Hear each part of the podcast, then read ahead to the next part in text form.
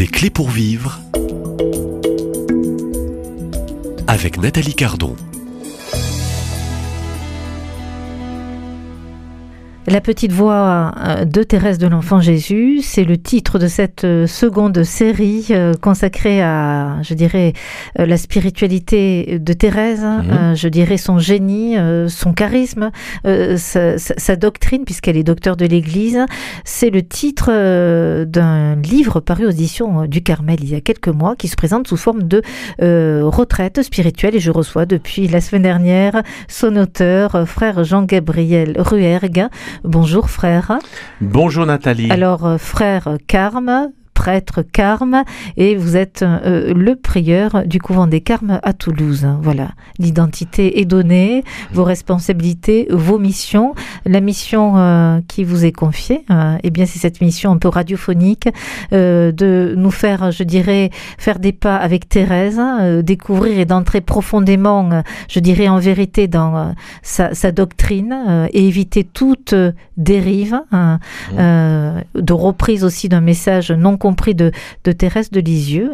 Si on parlait, euh, permettez-moi, très vite, de son premier enfant, on peut parler de, de maternité, de fécondité spirituelle aujourd'hui de Thérèse de Lisieux. Son premier enfant se nommait Pranzini. Un épisode important ne peut pas le contourner. Alors que nous dit cet Nous avons terminé l'émission la, la, semaine dernière euh, par euh, justement l'apostolat spirituel de la prière de Thérèse. Enfin, elle rentre au Carmel afin de sauver les âmes pour le salut des âmes de prier pour les prêtres.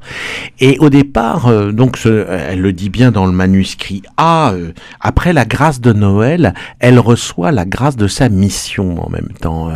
Euh, c'est-à-dire que effectivement, elle nous, elle nous, elle nous résume, résume ainsi sa mission. Je voulais donner à boire à mon bien-aimé et je me sentais moi-même dévoré de la soif des âmes. Vous voyez, hein, c'est parce qu'elle entend le cri de Jésus sur la croix. J'ai soif. Elle l'entend. J'ai soif de enfin comme euh, comme euh, il a soif aussi auprès de la Samaritaine, voyez, bah, il a soif de nous aimer, il a soif des âmes en fait, il a soif des âmes de chacune de nos âmes. Ce n'était pas encore les âmes de prêtres, donc ça, viendra plus tard, qui m'attirait, mais celle parce qu'il lui faut le, le, le, le pèlerinage à, en Italie, pour, à Rome, pour comprendre que, que les prêtres sont pas totalement saints comme elle les croyait, absolument parfaits. Voyez, bon, ce n'était pas encore les âmes de prêtres qui m'attiraient, mais c'était celle des grands pécheurs. Je brûlais du désir de les arracher aux flammes éternelles. Vous voyez, elle croit à la réalité de l'enfer. Hein. C'est pas une miséricorde à trois balles. Excusez-moi, mais euh, permettez-moi, au fond, en un mot, pour Thérèse de Lisieux, tout le monde ne va pas au paradis. Bah, on n'ira pas tous au paradis. C'est-à-dire non, euh, euh, on ira. Euh, je veux dire, je ne sache pas que Michel Polnareff soit père de l'Église, hein, ni qu'il soit canonisé. Vous voyez, alors tous les, mais malheureusement, il a eu quand même un grand impact et une grande influence dans dans la dans la dans, dans, dans, la spiritualité catholique chrétienne. Hein. on ira tous au paradis, on ira tous au paradis parce qu'il n'y a pas de problème. Vous voyez, c'est parce que Dieu est bon et miséricordieux, donc il accueille tout le monde. Or, il tient compte, je le redis encore, il tient compte de notre oui de notre liberté, de notre consentement. Vous voyez, Saint Bernard disait, consentir, c'est être sauvé. Il faut consentir. Si vous ne consentez pas à ce que la volonté de Dieu prenne la place de la vôtre, eh ben, je suis désolé, le Seigneur, il vous laisse à vous-même. Et laissé à vous-même, bah, vous ne pouvez rien. Hors de moi, vous ne pouvez rien faire, dit Jésus. Voyez, non pas que Dieu veuille positivement, attention, parce que ça c'est une caricature de Dieu, que Dieu veuille des âmes en enfer et qu'il les prédestine même, ça a été dit, hein, c'est horrible. Mm-hmm. Non, il prédestine tout le monde au ciel. Mais attention, il tient compte en même temps, il tient compte de notre liberté. Et ça. Hein. et ça, il faut le tenir, et il est miséricordieux, même avec les, les plus grands pécheurs. On va le voir avec Branzini. Écoutez, écoutez ce récit de Branzini. C'est afin, euh, c'est Thérèse qui parle. Hein. Afin d'exciter mon zèle, le bon Dieu me montra qu'il avait mes désirs pour agréables. J'entendis parler d'un grand criminel qui venait d'être condamné à mort pour des crimes horribles. Tout portait à croire qu'il mourrait dans l'impénitence. L'impénitence, c'est le refus de recevoir le pardon de Dieu. Hein, et donc c'est, euh, si on en croit le magistère, c'est l'enfer. Hein, une âme impénitente. Hein. je voulais à tout prix l'empêcher de tomber en enfer. bien. Afin d'y parvenir, j'employais tous les moyens imaginables, sentant que de moi-même je ne pouvais rien. Déjà, vous voyez, eh de moi-même je, J'offris au bon Dieu tous les mérites infinis de notre Seigneur, les trésors de la Sainte Église. Enfin, je priais Céline, euh, sa sœur, de faire dire une messe dans mes intentions, n'osant pas la demander moi-même dans la crainte d'être obligé d'avouer que c'était pour Pranzini le grand criminel. Je ne voulais pas non plus le dire à Céline. Euh, elle dit ça parce que son père lui interdit de la, lire la croix. Une jeune fille ne doit pas voir les nouvelles du monde. Hein, c'est, voilà. Hein. Je ne voulais pas non plus le dire à Céline, mais elle me fit de si tendres et si pressantes questions que je lui confiai mon secret. Bien loin de se moquer de moi, elle me demanda de m'aider à convertir mon pécheur, j'acceptais avec reconnaissance, etc., etc. Je sentais au fond de mon cœur la certitude que nos désirs seraient satisfaits, mais afin de me donner du courage pour continuer à prier pour les pécheurs, je dis au bon Dieu que j'étais bien sûr qu'il pardonnerait au pauvre malheureux Pranzini, que je le croirais même s'il ne se confessait pas, et de donner aucune marque de repentir, tant j'avais confiance en la miséricorde infinie de Jésus. Vous voyez, elle tient bien cela, hein mais que je lui demandais seulement un signe de repentir pour ma simple consolation. Ma prière fut exaucée à la lettre. Malgré la défense que papa nous avait faite de lire aucun journal, je ne croyais pas désobéir en lisant les passages qui parlaient de Pranzini. Le lendemain de son exécution, je trouve sous la main, sous ma main le journal La Croix, et oui, il existait déjà à l'époque. Je l'ouvre avec empressement, et que vois-je? Ah, mes larmes trahirent mon émotion et je fus obligé de me cacher.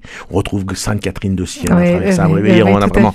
Pranzini ne s'était pas confessé. Il était monté sur l'échafaud et s'apprêtait à passer sa tête dans le lugubre trou la, guillotine, bien entendu, quand tout à coup, saisi d'une inspiration subite, se retourne, saisit un crucifix que lui présentait le prêtre et baise par trois fois ses plaies sacrées. Puis son âme alla recevoir la sentence miséricordieuse de celui qui déclare au ciel qu'il y aura, qu'au ciel, il y aura plus de joie pour un seul pécheur qui fait pénitence que pour 99 justes qui n'ont pas besoin de pénitence. Vous voyez ça, tout Thérèse est là aussi. Ah oui, ah, c'est extraordinaire. Ça, c'est aussi un, cœur euh, d'un texte de Thérèse incontournable. en un instant, mais attention, en un instant, à partir du moment où l'homme euh, fait un acte de foi, qui est forcément suscité aussi par la grâce, hein, mais en même temps, il y adhère.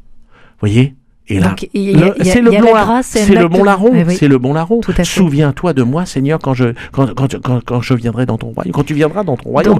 Aujourd'hui même, tu notre petite Thérèse, qui était encore une adolescente. Ouais.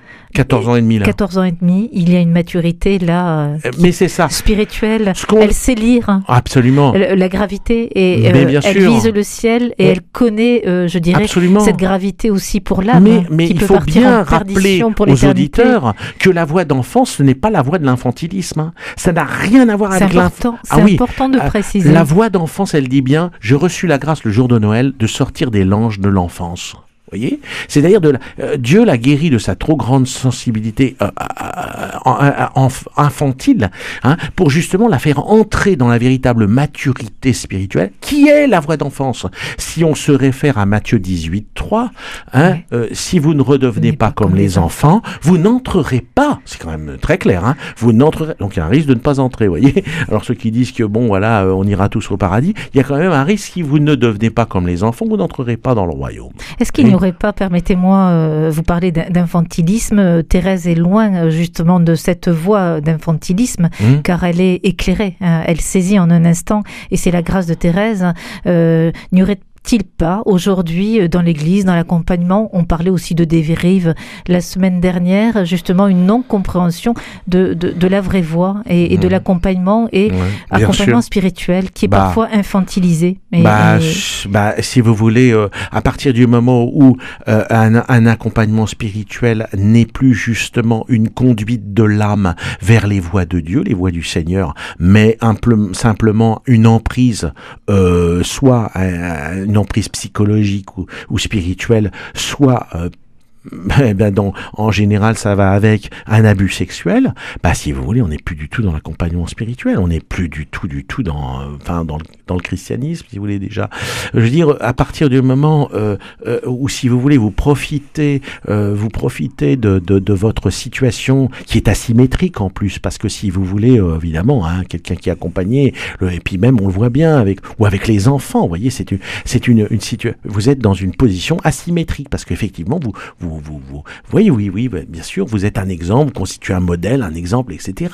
Donc vous êtes beaucoup plus malléable. Et si vous en profitez, c'est terrible, voyez. Et ça, c'est des graves dérives qu'il faut encore souligner. Ben, heureusement, l'Église prend heureusement maintenant bien davantage conscience qu'elle n'en avait maintenant, hein, heureusement, mais en même temps, vous voyez, je pense qu'il faut, il faut pas sous couvert de miséricorde justifier les pires choses. Alors ça, c'est c'est une véritable, comment je dirais, c'est une véritable abomination, c'est une, vous voyez, c'est une dérive, une inversion de ce que de ce qu'est l'Évangile, de ce qu'est la révélation chrétienne, qui est une libération justement euh, de l'âme, une promotion, une libération de l'âme qui doit aller vers Dieu, euh, euh, non pas dans un carcan, non pas dans un, enfin dans des dérives quelles qu'elles soient, mais au contraire, le Père spirituel, c'est celui qui fait vraiment grandir l'âme pour l'amener véritablement vers les, les flots de l'océan de la miséricorde. Vous voyez, de, voyez, c'est cela. Mais on, termine.